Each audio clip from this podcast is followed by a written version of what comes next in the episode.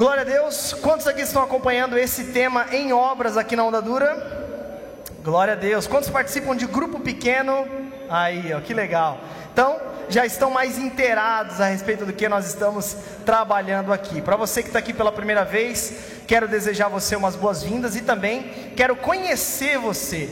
Quantos aqui estão visitando pela primeira vez? Levante uma de suas mãos aí no seu lugar e fique com a sua mão levantada para que nossos voluntários possam ir até você, entregar um presente para você. Isso, pode continuar com a sua mão levantada. Onda Dura, como é que nós recebemos esse pessoal? Sejam muito bem-vindos. Continuem aí com as mãos levantadas para os nossos voluntários. Isso, fique com a mão levantada. Amém. Aí, ó, quem não levantou a mão no louvor agora está aí adorando, né? Coisa boa. Fica com a mão levantada que daqui a pouco os nossos voluntários vão aí. Amém? Ó, tem mais gente com a mão levantada aqui na frente também. Sejam bem-vindos, glória a Deus por isso. Que bênção, que bênção. Espero que vocês se sintam em casa aqui na nossa igreja. Amém? Para você que está aqui pela primeira vez, nós estamos trabalhando o tema em obras que é todo em cima do livro de Neemias. Então talvez você pegue o carro, talvez não, você vai pegar o carro andando. Inclusive te aconselho a acompanhar as nossas, as nossas outras pregações lá no canal da Ondadura no YouTube, onde nós damos todo um panorama do onde nós estamos, por que estamos trabalhando esse livro, onde esse livro da Bíblia que nós estamos trabalhando, que é Neemias, onde esse livro se encaixa em toda a história bíblica e assim por diante. Mas por hora, nós hoje vamos expor a palavra de Deus em Neemias capítulo 4, do verso 1 até o verso 23. Neemias, todo o capítulo 4. Amém? Semana passada foi todo o capítulo 3 e hoje todo o capítulo 4 de Neemias. Então abra sua Bíblia aí em Neemias capítulo 4. Enquanto você acha, vou dar uma contextualizada rápida de onde nós viemos e para onde nós vamos. Bom, Neemias, esse jovem temente a Deus, recebe a notícia de que Jerusalém está em ruínas e assim por diante, então ele pede a Deus para que ele possa ir a Jerusalém para que o chefe dele seja favorável a ele, para que ele possa voltar a Jerusalém e em Jerusalém ajudar na reconstrução de Jerusalém. E de fato, depois de uma conversa muito estratégica, a mão bondosa de Deus estava sobre ele, então ele pôde ir a Jerusalém.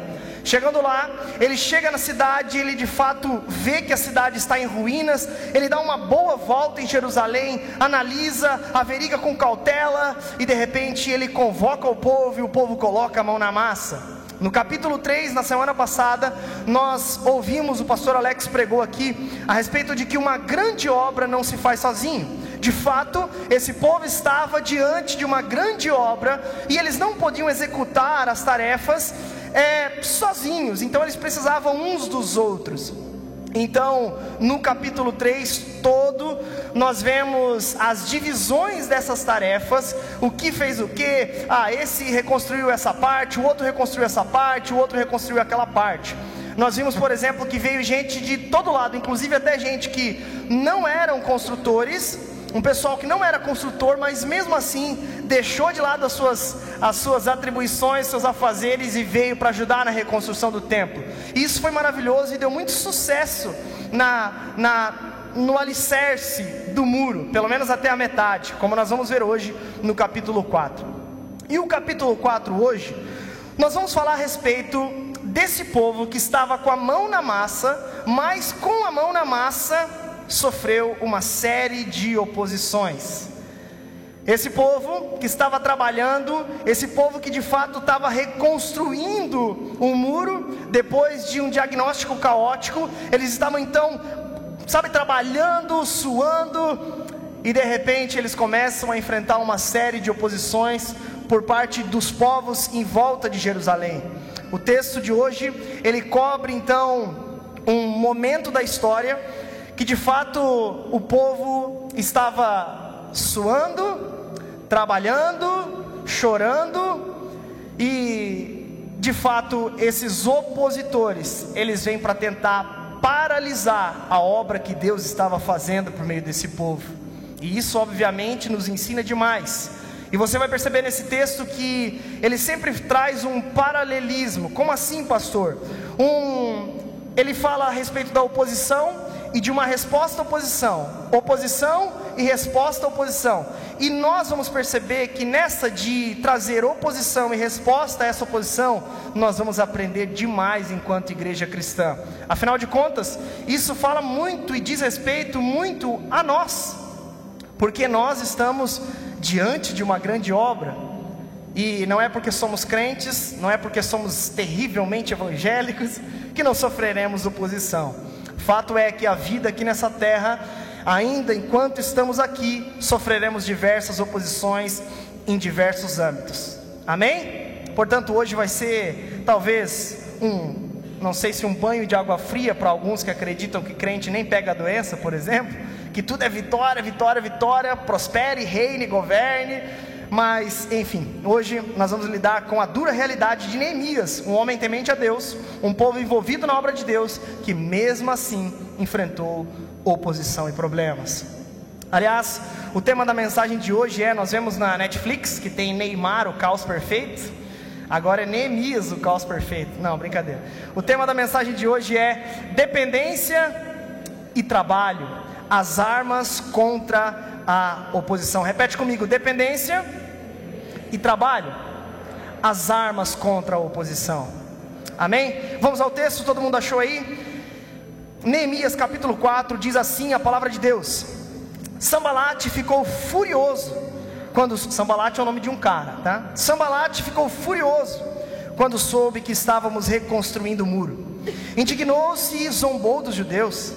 Disse na presença de seus companheiros e dos oficiais do exército samaritano: O que esse punhado de judeus fracos pensa que está fazendo? Imaginam que serão capazes de construir o um muro em um dia só? só porque ofereceram alguns sacrifícios?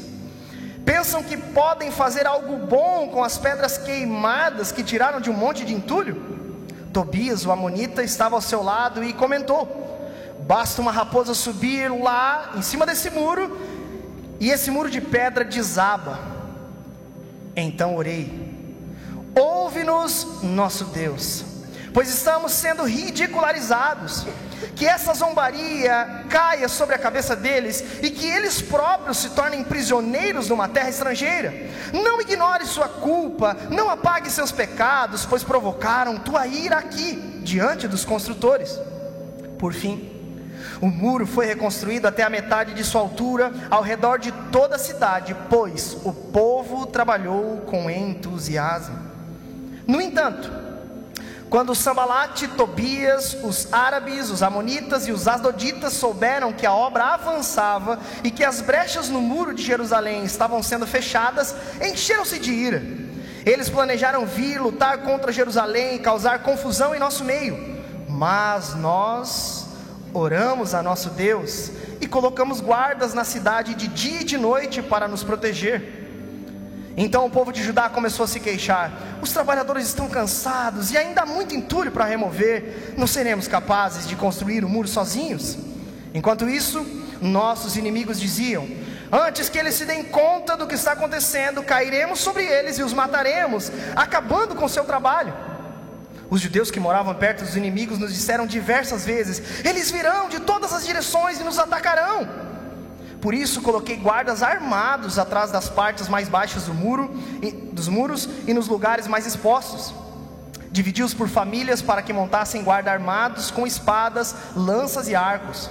Examinei a situação, reuni os nobres, os oficiais e o restante do povo e lhes disse: Não tenham medo do inimigo, lembrem-se do Senhor, que é grande e temível, e lutem por seus irmãos, seus filhos, suas, suas filhas, suas esposas e seus lares. Quando nossos inimigos descobriram que sabíamos de seus planos e que Deus os havia frustrado, todos nós voltamos ao trabalho no muro. Dali em diante, porém, Apenas metade de meus homens trabalhava, pois a outra metade ficava de guarda com lanças, escudos, arcos e couraças. Os líderes ficavam na retaguarda de todo o povo de Judá, que construía o muro. Os trabalhadores prosseguiram com a obra. Com uma das mãos levavam cargas, enquanto com a outra seguravam uma arma. Todos os construtores tinham uma espada presa à cintura. O tocador de trombeta ficava comigo para dar o sinal de alerta.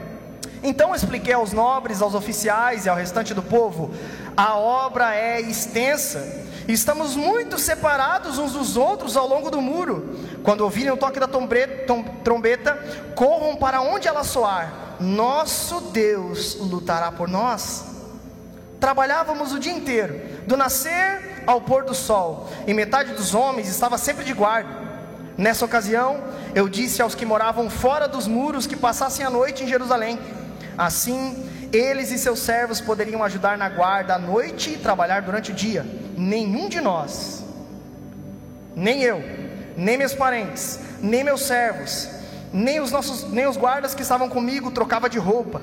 Carregávamos sempre nossas armas, até mesmo quando íamos beber água. Baixe sua cabeça, feche seus olhos. Vamos orar para que Deus nos ilumine e nos ajude a retirar desse texto aquilo que de fato o texto quer dizer para nos abençoar nessa noite. Amém? Senhor, muito obrigado. Obrigado por essa noite. Obrigado, Senhor, por cada um que saiu de suas casas, veio até aqui. Ou outros, Senhor, por motivo de força maior, não puderam vir, mas estão acompanhando online, Pai. Peço que a tua graça e o teu amor estejam sobre a vida de cada um, Senhor. Peço, ó Pai, que de uma forma poderosa, por meio do Teu Espírito Santo, Senhor nos conduza no entendimento da Tua palavra, para que saiamos daqui, Pai, completamente diferentes. O que eu peço, Espírito Santo de Deus, é que o Senhor convença pecadores essa noite do pecado, da justiça e do juízo. Que o Senhor traga luz aos crentes e conduza os crentes, todos nós que fomos alcançados por Ti, a de fato, Senhor, nos arrepender e a saber lutar com as armas corretas, a saber, Senhor, entender e compreender que, mesmo em meio à oposição, o Senhor nunca nos deixa, e isso é um presente a nós. Obrigado, Jesus, por tudo, amém e amém. Peço que você continue com a sua Bíblia aberta aí, para você acompanhando o decorrer da história. Quando o Sambalate, que era um inimigo do povo de bastante tempo, já desde que a reconstrução começa em Jerusalém, quando ele soube que o povo estava, todo aquele povo do capítulo 3, estava cada um abraçando uma parte para a reconstrução do templo, ele ficou revoltado, ele se indignou. Ele se indignou, então começa uma série de zombarias investidas para desqualificar o trabalho, para desqualificar o povo, desqualificar os recursos pelo qual eles usavam, por meio de zombarias. E o capítulo 4 nos apresenta exatamente o momento em que Neemias e o povo, eles começam a enfrentar, mesmo com a mão na massa, todo, todo esse sofrimento, toda essa oposição, que fez, por exemplo, com que a obra caminhasse, mas caminhasse de maneira diferente. Você percebeu na história que eu acabei de ler, que eles continuavam a obra, mas essa obra já não continuava mais com todos os homens continuava com alguns de guarda e outros no trabalho. Então eles precisaram mudar a rota, mudar a forma de fazer, porque de fato eles enfrentavam oposição. Portanto, o capítulo 4 é um capítulo de muito suor, muita lágrima e por pouco não foi um capítulo de muito sangue. Portanto, o capítulo 4 é o momento onde apresenta a dura realidade que nós também enfrentamos, que todos nós por vezes podemos enfrentar enquanto cumprimos o propósito pelo qual nós fomos chamados. Nós vemos esse texto que ele é um texto que apresenta esse paralelismo de oposição e resposta à oposição, e eu vou te explicar como isso acontece. Amém? Então espero que você esteja aí atento para a gente entender a palavra de Deus. Por exemplo, a primeira oposição, ela se deu por meio da zombaria. E essa zombaria, ela foi uma zombaria por parte do povo, da capacidade do povo, da capacidade desses construtores, da sua fé, do culto dos judeus, foi uma zombaria a respeito dos recursos e da própria obra. Portanto, a primeira oposição, ela se deu por meio da zombaria de tudo e todos que estavam envolvidos na obra de Deus. Então, por exemplo, ele diz: judeus fracos, falando a respeito dos próprios construtores, eles acham mesmo que tem competência para desempenhar esse trabalho? Eles acham mesmo que vão conseguir desempenhar aquilo que tanta gente já veio antes? Não vão conseguir. Vocês são fracos. Imagine, diante da obra, trabalhando no sol, não sei se aqui já, alguém aqui já trabalhou de servente de pedreiro, eu já. Já é difícil o trabalho por si só. Agora imagina você trabalhando e um endemoniado falando que você é um fraco, que você não presta e assim por diante. De fato era isso que estava acontecendo. Ele diz: judeus fracos. Eles zombaram da sua fé. Ele diz: só porque ofereceram alguns sacrifícios. Só porque ofereceram alguns sacrifícios. Ou seja, só porque prestaram culto. Portanto, eles estavam zombando da fé dos judeus. Só porque prestaram culto, eles acham que Deus vai mover algo em favor deles. Estão tudo louco. Eles zombaram também dos recursos. Eles zombaram dos recursos. Ele diz: é tudo entulho. O que, que eles vão fazer com esse monte de tijolo queimado? O que, que eles vão fazer com esse monte de, de ruína? E por fim, Tobias, no verso 3, vai zombar, além de Sambalate, vai zombar da própria obra. Ele diz: basta uma raposa subir aí no muro e o muro cai. Ou seja, além de vocês serem fracos, terem uma fé fraca, além da obra que vocês estão desempenhando ser fraca, tudo que vocês fizeram vai para o chão, já já. Espera só uma raposa subir aí. Portanto, a zombaria era de todos os lados, de tudo que estava acontecendo, mas o que eles mal sabiam é que Deus de fato usaria um povo incapaz, com verdadeira fé, sem muito recurso, para uma grande obra. Deus chama um povo incapaz, derrama fé e usa para uma grande obra. Eles zombaram da capacidade do povo muito bem, esses são os que Deus usa, os incapazes. Eles zombaram de sua fé muito bem, a fé basta. Eles zombaram dos recursos, mas era exatamente dessas ruínas que Deus levantaria um muro. Eles zombaram da obra, mas foi exatamente nessas condições improváveis, humanamente falando, que o povo cumpriu, que Deus cumpriu por meio de um povo fraco, aquilo que ele havia prometido. Então, se por um lado os inimigos estavam olhando para tudo aquilo e zombando, Deus cumpria o seu plano. Se por um lado a oposição era real, era forte, Deus estava dando ao povo, a um povo fraco, incapaz, uma oportunidade de realizar algo extraordinário. E muito rápido, inclusive. Deus estava dando a esse povo uma oportunidade única de reconstruir uma cidade completamente em ruínas. E isso, sem sombra de dúvidas, já de cara, abra um parênteses aqui, remonta a nossa história. Nós éramos esses, incapazes de seguir a Jesus, incapazes de por nós mesmos termos fé, incapazes de por nós mesmos estar e se envolver na obra de Deus, mas ainda assim Deus chamou eu e você, incapazes, sem fé, sem rumo na vida sem Cristo, para uma grande obra, e hoje estamos aqui. Portanto, a mesma situação lá em Jerusalém naqueles dias é a nossa história, ilustra parte dessa história. De fato, Deus chama um povo incapaz, dá fé a esse povo e o usa para uma grande obra. Mas, algo que nós estamos percebendo aqui nesse texto, é que de fato, apesar de ser uma grande obra, apesar deles pertencerem a Deus e ter a fé no Deus correto, isso não inibiu o fato deles enfrentarem oposição. Isso não tirou da frente deles Sambalate, Tobias e todos os povos em volta que tentaram paralisar a obra. Portanto, algo que nós precisamos compreender é que se a obra é grande, a oposição com certeza virá. Sabe, nós olhamos para a obra que a igreja tem para realizar nesses dias, e é só nós abrirmos os olhos para isso e percebermos que a obra que nós estamos, sabe, realizando é muito grande. É muito grande. E a missão nesse tempo vai ser ainda maior. Porque de fato nós vivemos num tempo onde as pessoas odeiam esse papo de igreja, ou então tratam a igreja como apenas mais uma ideia para tornar minha vida melhor. Quando na verdade Jesus nos chama para uma vida de cruz todos os dias. Portanto, quando nós olhamos para a missão que nós temos enquanto igreja, nós nos assustamos porque a obra é grande e nós estamos envolvidos nela. Nós já fomos chamados pelo Senhor, não tem como olhar para trás, mas nós fomos chamados por Ele. Só que o resultado de tudo isso, pode ter certeza, é que enfrentaremos oposição na obra. A obra que a igreja tem para realizar, ela é muito grande.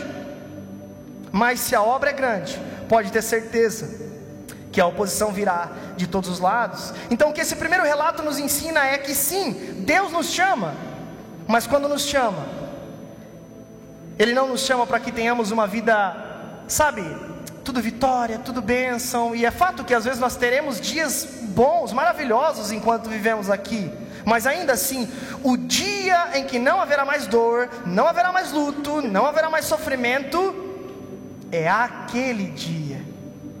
E sabe, hoje eu, enquanto eu estava repassando o sermão, enquanto eu estava lendo exatamente essa parte sobre oposição e de que nem tudo são flores, a Cal me traz uma notícia que me deixou extremamente triste. Uma jovem que era da nossa igreja há um tempo, foi. A Cal estava falando com ela no Whats ontem, e ela acabou de falecer essa tarde na UTI. E isso me deixou extremamente triste, mal, mas ao mesmo tempo me lembrou da realidade da vida. A minha avó faleceu semana passada, uma mulher de Deus, temente, fiel ao Senhor, mas ainda assim partiu, e nós choramos, e nós sofremos, e dói. Portanto, nessa terra, de fato Deus nos chama para uma grande obra, mas a plenitude da felicidade, da alegria, da não mais presença do pecado, que não somente nos atinge, mas nós podemos atingir os outros com as nossas falhas, chegará o dia onde isso findará, mas enquanto estamos aqui, haverá dor e sofrimento, haverá dor e sofrimento, haverão dias difíceis, sabe, nós vivemos um tempo, onde muitas pessoas, como eu falei no início, vendem uma ideia de evangelho, sabe, equivocada e que trazem em si, em seus discursos, algo extremamente perigoso e que por vezes não prepara crentes parrudos, sabe? Raiz.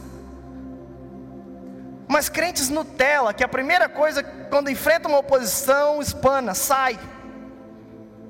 Porque talvez são iludidos por um discurso errado de que tudo vai dar certo para você. Hoje eu entrei numa live de manhã de uma igreja e eu creio que o Espírito Santo que me conduziu para ouvir aquela live.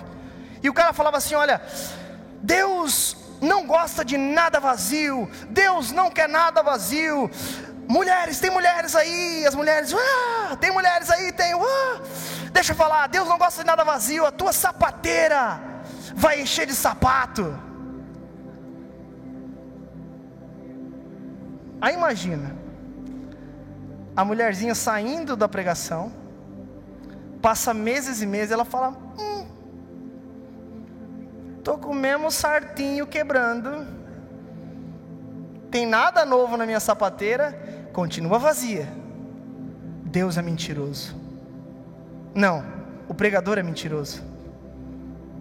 Portanto, nós precisamos compreender que de fato, enquanto estamos com a mão na obra, e aliás, uma outra ilusão que muitos crentes têm, porque estou trabalhando para o Senhor, porque estou apacentando o GP, porque venho nos cultos todo final de semana, eu não vou enfrentar problemas.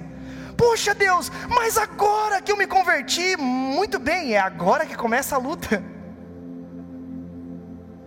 Portanto, nós precisamos entender que de fato, cristãos verdadeiros passam por sofrimento.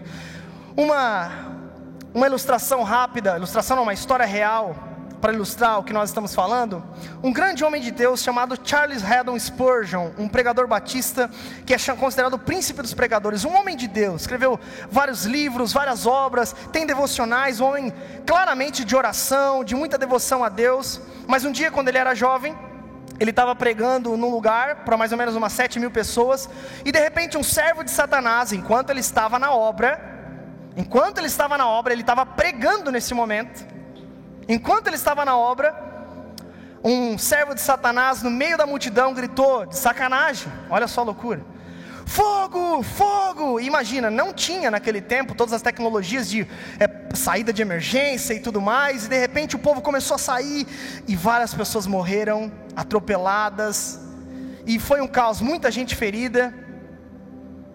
Um homem de Deus na obra. Numa biografia que escreveram a respeito dele, a esposa dele disse que depois desse dia ele nunca mais foi o mesmo. Ele entrou numa depressão profunda. E de fato, ele foi alguém extremamente depressivo. Um homem de Deus na obra, que teve a vida mudada para sempre por conta da oposição.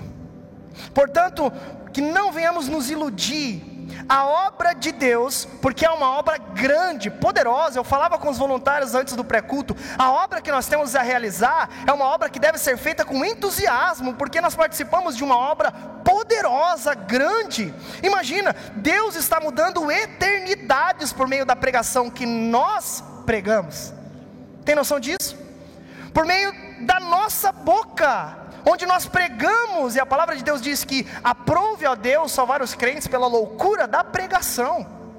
Portanto, nós participamos de uma grande obra, e porque a obra é grande, de fato, a oposição é real.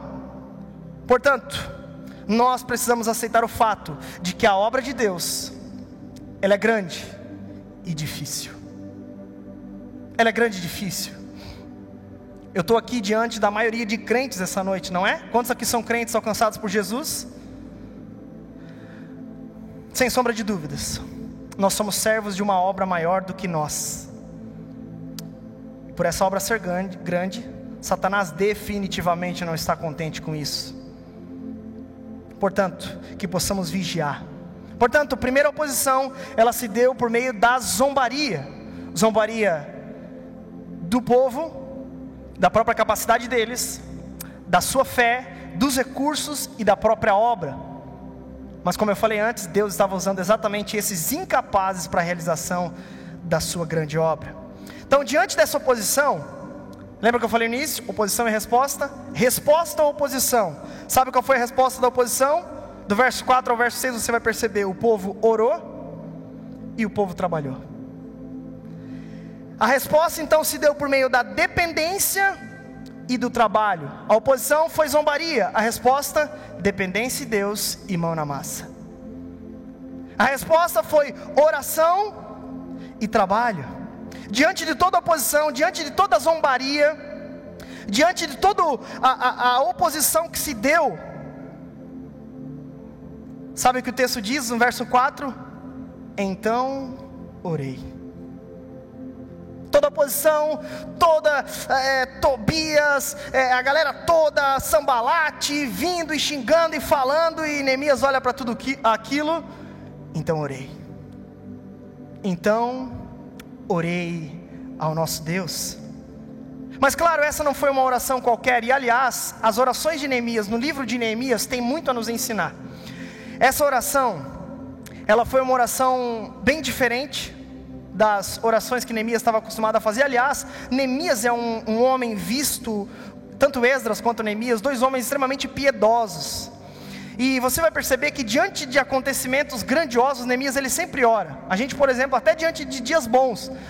Você vai lembrar que no capítulo 2, é, o pastor Eloy pregou sobre isso, de que Neemias vai conversar com o rei, e o rei autoriza ele a voltar para Jerusalém, ele dá aquela oradinha rápida assim, ele diz, então orei e respondi. Parece aquela orada rápida que a gente faz, às vezes por vergonha lá no almoço, né? Diante das pessoas, em nome de Jesus, amém. No, no almoço, no restaurante. Dá aquela orada rápida. Então ele é alguém que tem muita oração, uma vida de oração. Dá para ver que é alguém extremamente piedoso, ora antes de qualquer coisa antes de qualquer decisão, fato e assim por diante. Dessa vez, ele faz uma oração que para muitos ela soa meio escandalosa. Por quê? Nessa oração, ele fala algo extremamente duro de ouvir.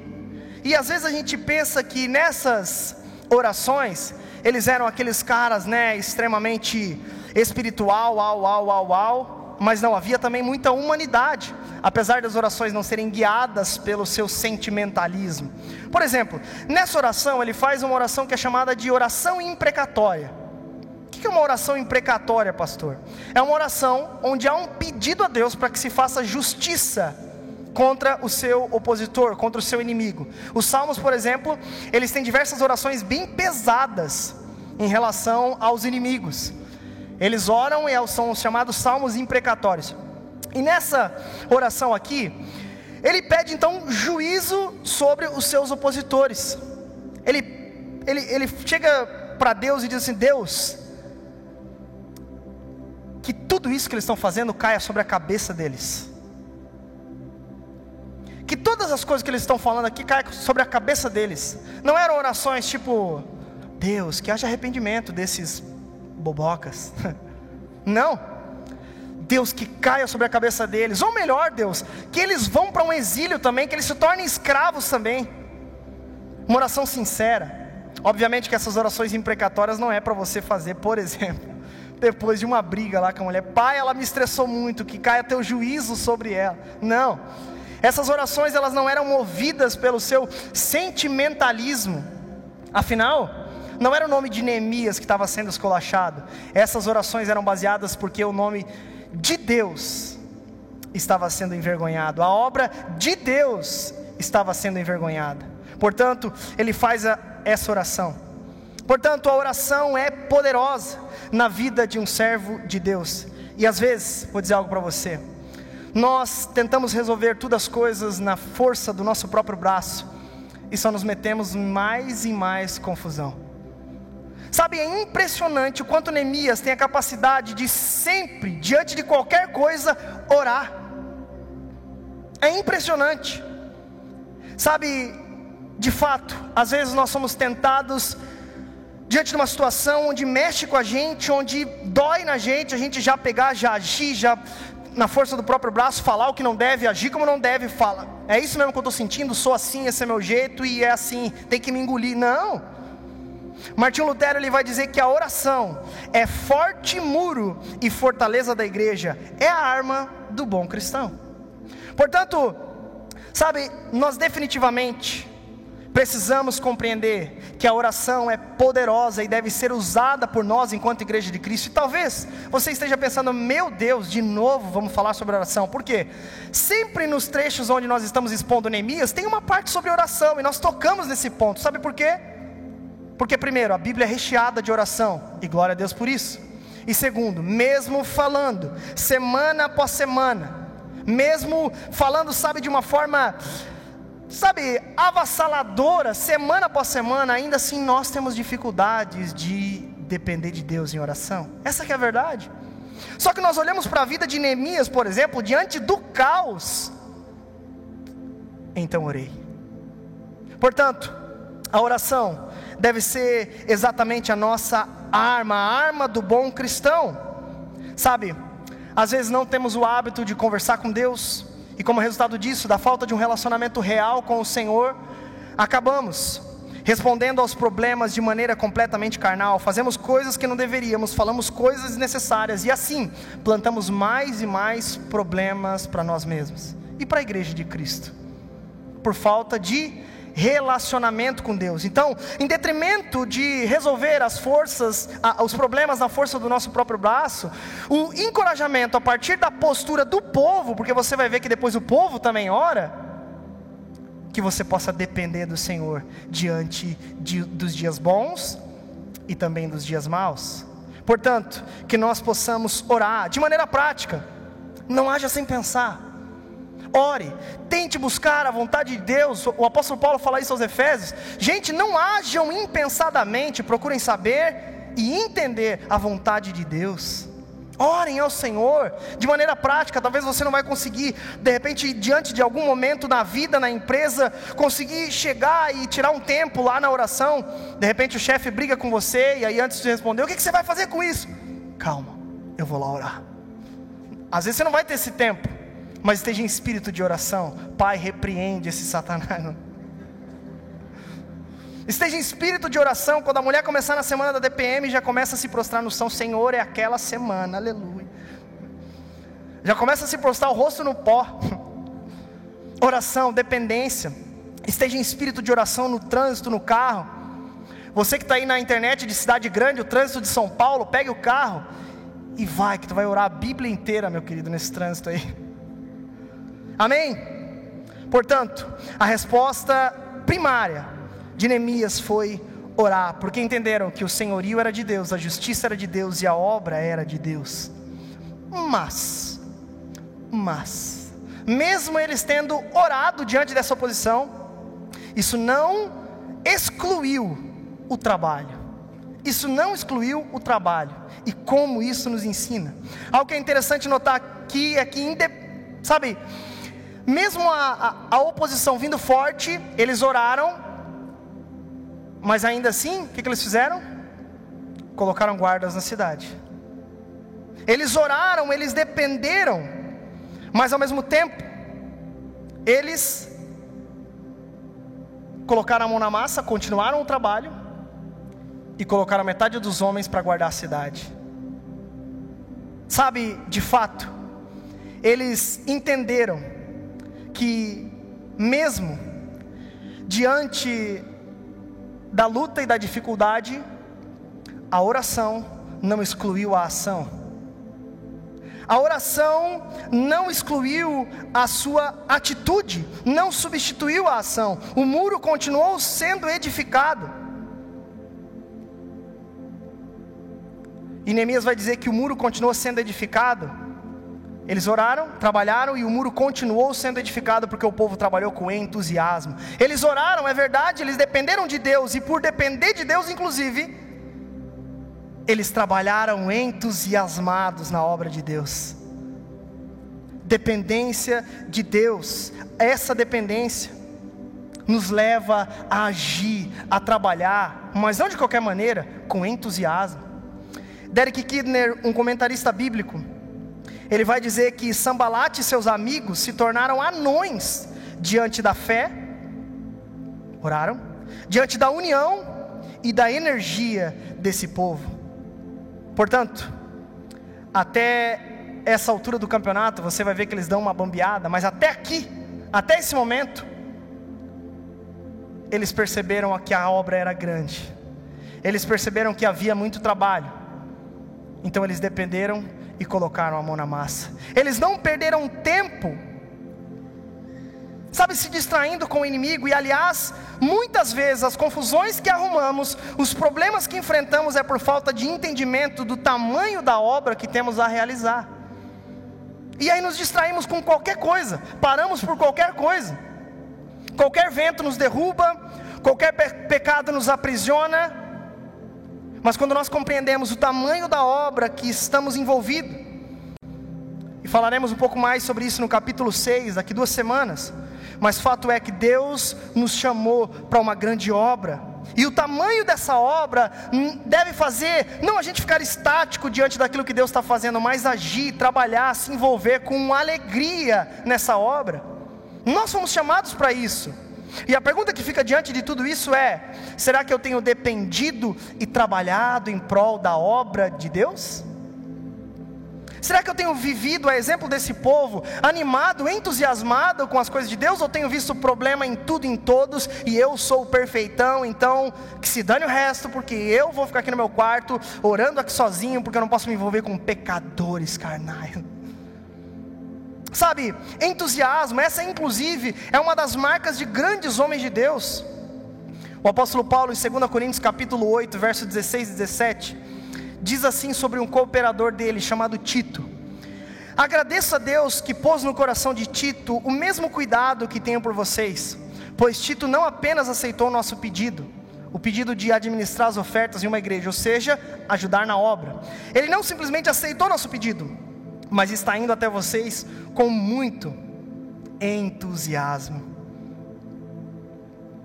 Um homem de Deus, uma marca de um verdadeiro cristão é que ele foi entusiasmado para cumprir aquilo que Deus havia confiado a ele. Ele se animou.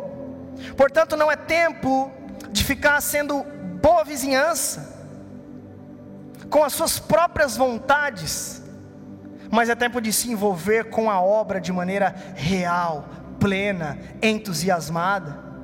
Não é tempo de dar ouvidos ao que Satanás diz a você, não é tempo de brincar com fogo, dando ouvido à própria carne, não é tempo de ficar encontrando problema onde não tem, não é tempo de ficar olhando para o próprio umbigo enquanto tudo em volta está em ruínas. Não é tempo de perder tempo, não é tempo de murmuração na obra, muito pelo contrário, é tempo de entusiasmo com o que Deus está fazendo. Isso é muito interessante porque isso não significa que nós não tenhamos um senso autocrítico enquanto igreja, por exemplo. Mas significa que isso não deve ser o foco da obra, porque não é o foco da obra. Portanto, que assim como aquele povo, nós venhamos depender, orar ao Senhor, reconhecer o seu senhorio sobre a justiça, sobre a obra, mas ao mesmo tempo é também o momento de colocarmos a mão na massa e trabalhar com entusiasmo nas coisas de Deus. Amém?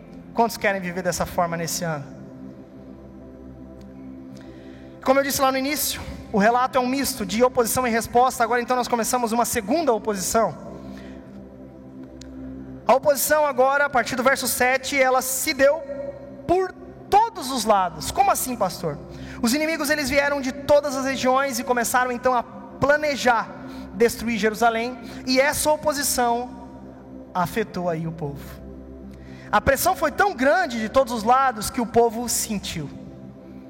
O povo sentiu. Os inimigos eles vieram de todas as regiões. O verso 7 diz assim: ó, é, não somente é, Sambalat e Tobias, mas os árabes e os asdoditas souberam que a obra avançava e que as brechas no muro de Jerusalém estavam sendo fechadas e encheram-se de ira.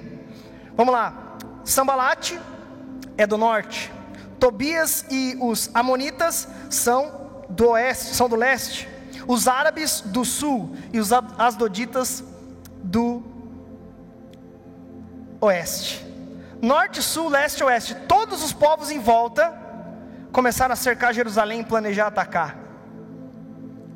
Portanto, a pressão começa a ser de todos os lados. Os inimigos agora começaram a se juntar e planejar paralisar a obra que Deus estava fazendo. Tem noção disso? Os inimigos de todos os lados olharam para a obra, para Jerusalém sendo reconstruída, e eles se juntaram para tentar de alguma forma parar a obra. Eles começaram então com um planejamento para destruir Jerusalém de alguma forma. E toda essa pressão em volta acabou fazendo que o próprio povo sentisse e entrasse em, em dois sentimentos: desânimo e medo. Quando eu falei que a oposição de fato era de todos os lados, era verdade. Agora a oposição, além de ser em volta, ela também começa a ser de dentro o lado de dentro começa a sentir, o lado de dentro começa a desanimar, o lado de dentro começa a olhar para a obra com um olhar negativo. O texto nos diz que eles olharam para a obra e começaram a perceber que a obra é muito grande, nós não vamos conseguir, não vai dar certo, não vai dar, não tem como. Portanto, sem sombra de dúvidas, eles estavam agora enfrentando a mais terrível das oposições, a oposição interna. E nós temos muito a aprender isso enquanto igreja. Sabe, um povo desanimado não trabalha em unidade. Alguns vão, outros ficam. Uns colocam as mãos na massa, outros falam a respeito dos outros que estão com a mão na massa. Um somente vê problema e os outros querem resolver os problemas. E um puxa para um lado e o outro puxa para o outro, e de fato a igreja vai perdendo a sua efetividade. Sabe, de fato, a oposição externa ao longo da história, eu falei isso na minha pregação na conferência, na exposição do Salmo 133. Em nenhum momento a oposição externa conseguiu parar a igreja cristã, inclusive deu força. Agora, internamente, a igreja se dividiu, a igreja perdeu a sua efetividade em muitos momentos da história, por divisões, por cisões, por gente que puxava para um lado e outro para o outro, por gente desanimada, em meio a um povo entusiasmado com a obra, por laranjas podres em meio a toda a fruteira. Portanto, nós precisamos entender que de fato nós vamos ser pressionados, mas como diz Paulo, não desanimados.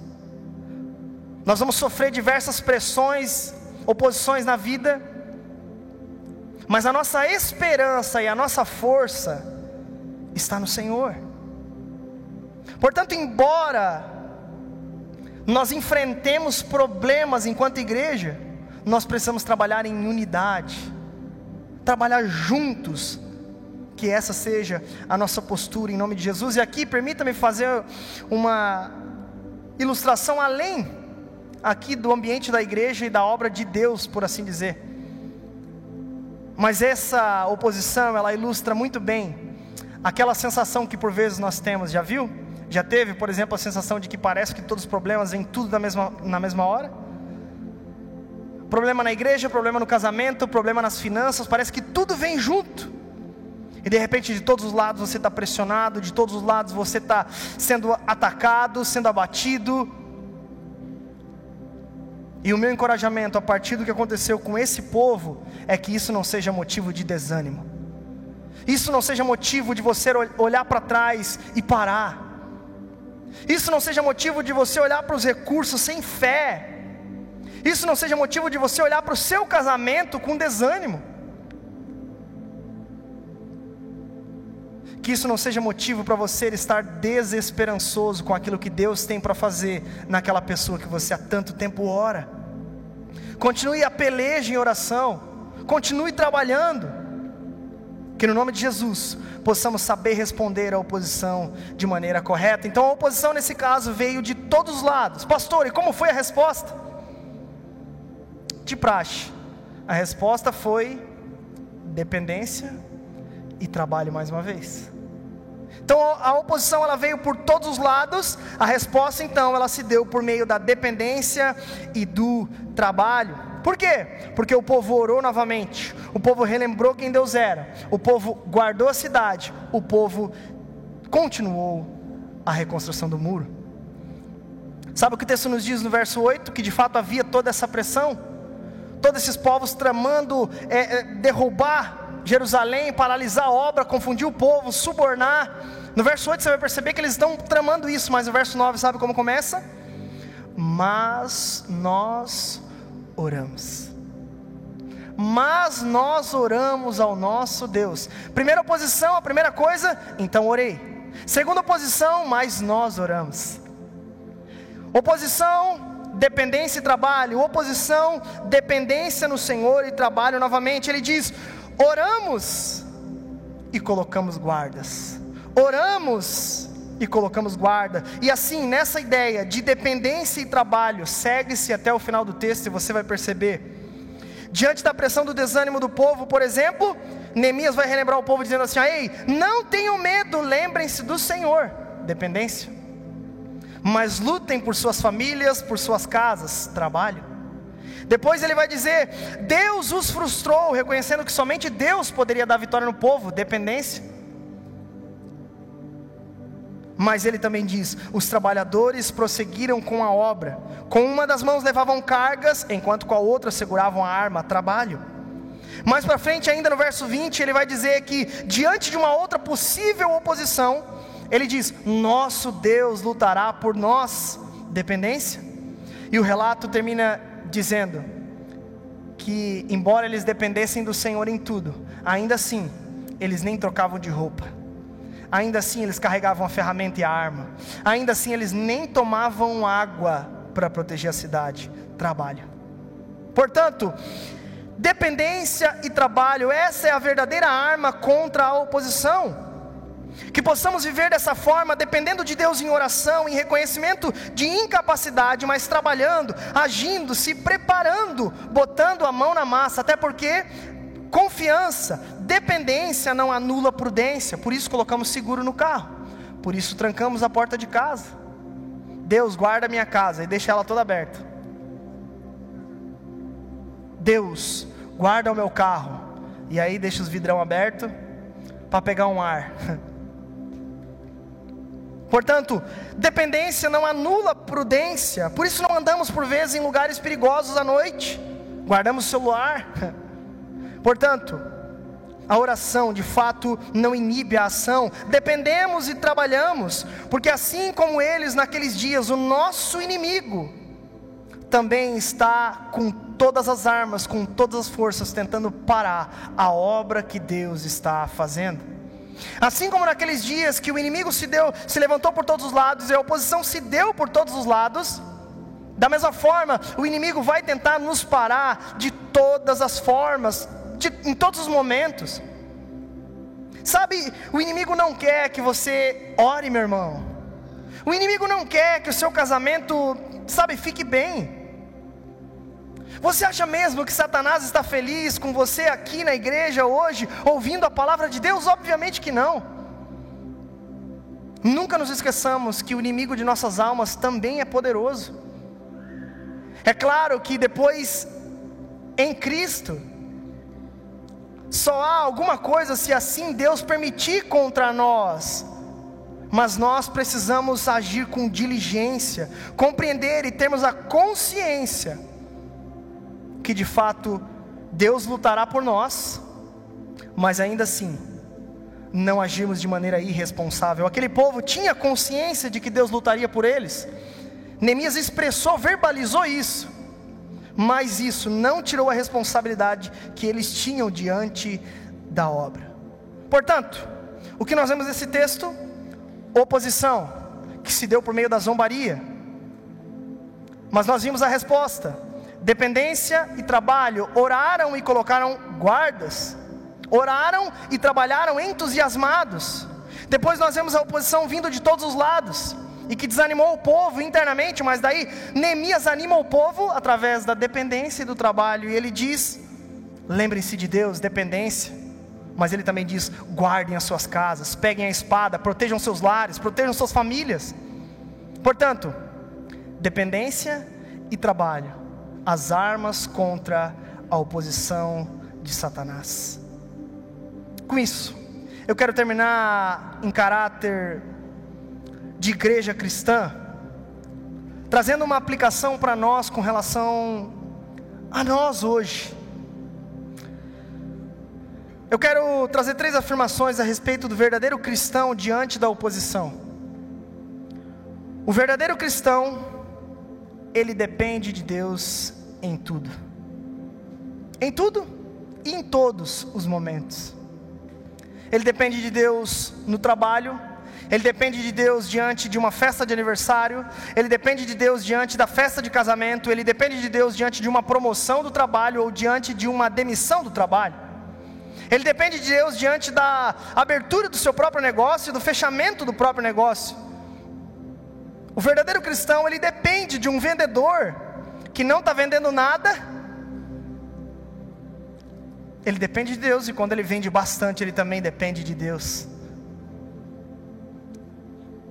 Um verdadeiro cristão, ele depende do Senhor na saúde e na doença, na riqueza e na pobreza, até que a morte não o separe.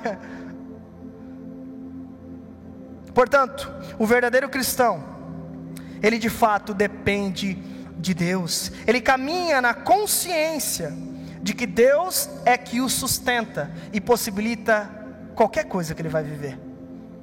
É Deus e ele depende dele. Portanto, meu encorajamento é: Dependa de Deus em tudo que você fizer. Dependa de Deus para todas as decisões, para todos os momentos. Dependa de Deus. Segunda afirmação, o verdadeiro cristão, ele trabalha pelo reino de Deus. Ele nunca deixa de orar, ele nunca deixa de interceder, ele nunca deixa de depender, mas ele põe a mão na massa. E na dependência de Deus, ele limpa o banheiro. Na dependência de Deus, ele serve no estacionamento. Na dependência de Deus, ele ajuda no kinder. Na dependência de Deus, ele contribui financeiramente. Na dependência de Deus, ele olha para a igreja, vê algum tipo de falta e pergunta: olha, talvez para o apacentador, pastor, pastor, o que, que eu posso fazer para ajudar nisso, nisso e nisso? Ele põe a mão na massa, ele entende a responsabilidade que ele tem. Nós vimos isso na pregação da semana passada, em Neemias 3, que cada um até mesmo gente que estava fora da cidade veio para reconstruir o templo. Um povo que entendeu a missão. Portanto, o verdadeiro cristão, ele depende de Deus, mas ele também trabalha pelo reino de Deus. E por fim, e mais importante, o verdadeiro cristão é alguém com os olhos em Jesus. Sabe por quê? Porque Jesus é o servo perfeito e é o servo sofredor perfeito. Jesus, mesmo diante de toda oposição externa dos fariseus, dos mestres da lei, daquele tempo, mesmo diante de tudo isso, se, manteve firme em sua missão. Esteja com os olhos em Jesus. Jesus, mesmo diante das tentações externas de Satanás no deserto, ele permaneceu santo. Jesus também passou pela oposição interna.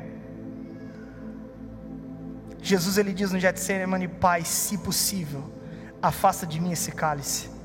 Contudo, seja feita a tua vontade. E assim cumpriu a sua missão, nos atraiu a Ele, nos deu a oportunidade de morrer e ressuscitar com Ele. Portanto, que mantenhamos os nossos olhos em Jesus, porque Ele foi perfeito em meio à oposição. Nós só podemos depender e trabalhar, porque um dia ele foi o servo sofredor perfeito em meio à oposição. Que os nossos olhos estejam em Jesus. Amém? Coloque-se de pé no seu lugar.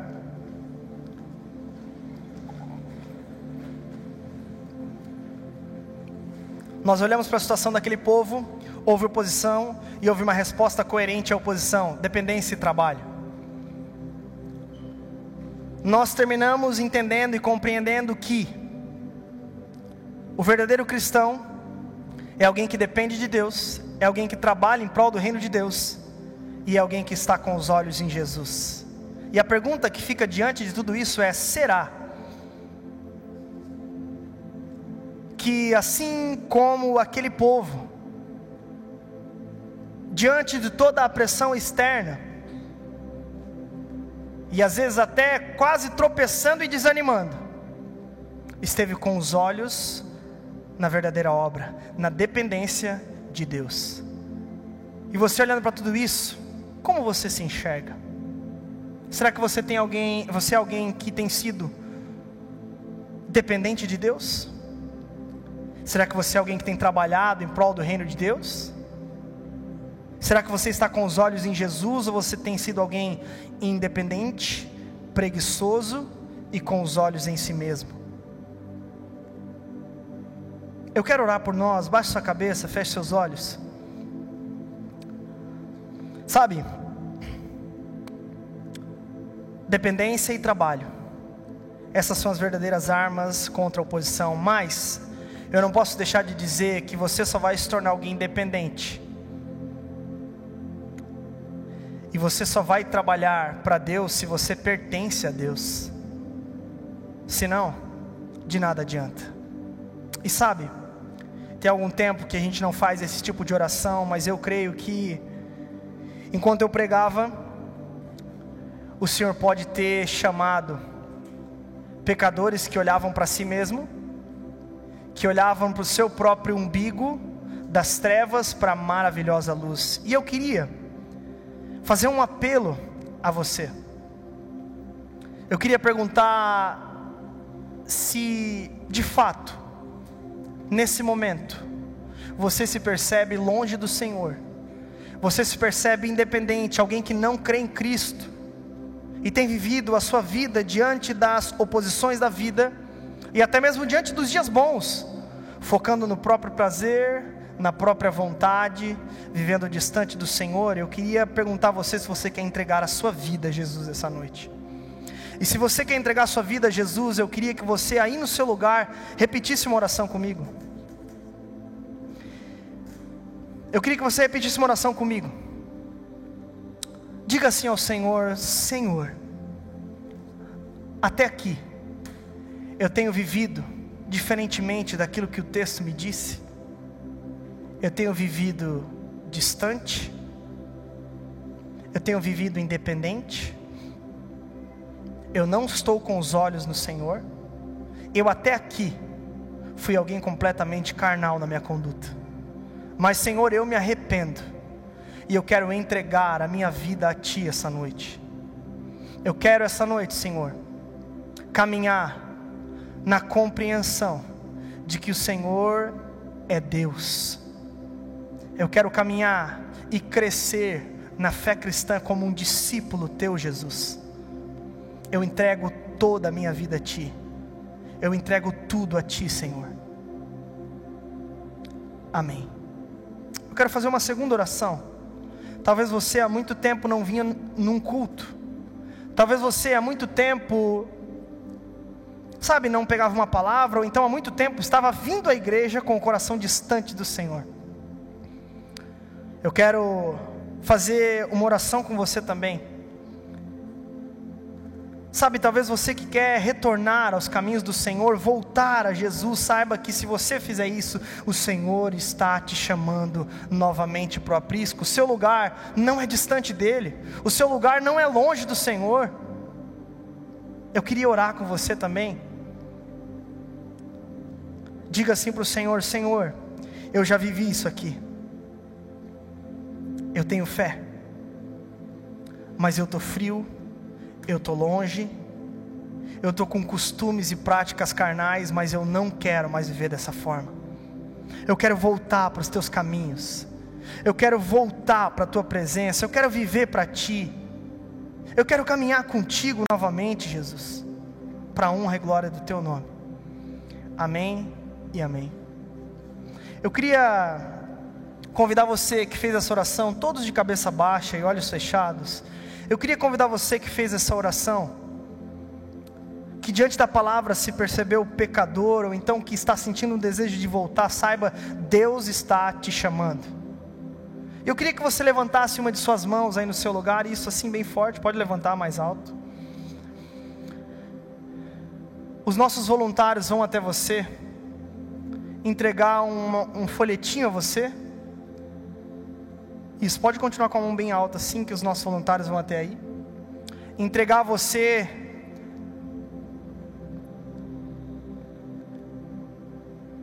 um panfletinho que fala a respeito de como são os próximos passos. A gente tem, por exemplo, uma escola de membresia que explica aspectos bem práticos da vida da igreja, da fé cristã, e nós queremos convidar você a fazer parte se você estiver disponível, talvez você seja de outra cidade também, talvez procurar uma igreja próxima à sua casa, mas se você quiser congregar aqui com a gente, a gente está disposto a amar você, cuidar de você, discipular você, para cada dia mais sermos juntos igreja de Cristo. Amém? Se você ainda não recebeu o panfletinho, pode ficar com essa mão levantada que daqui a pouco os voluntários vão chegar. Amém? Podem abrir os olhos, levantar as suas cabeças. Hoje houve salvação nessa casa. Glória a Deus. Ele é bom. Dê uma salva de palmas bem forte a Jesus.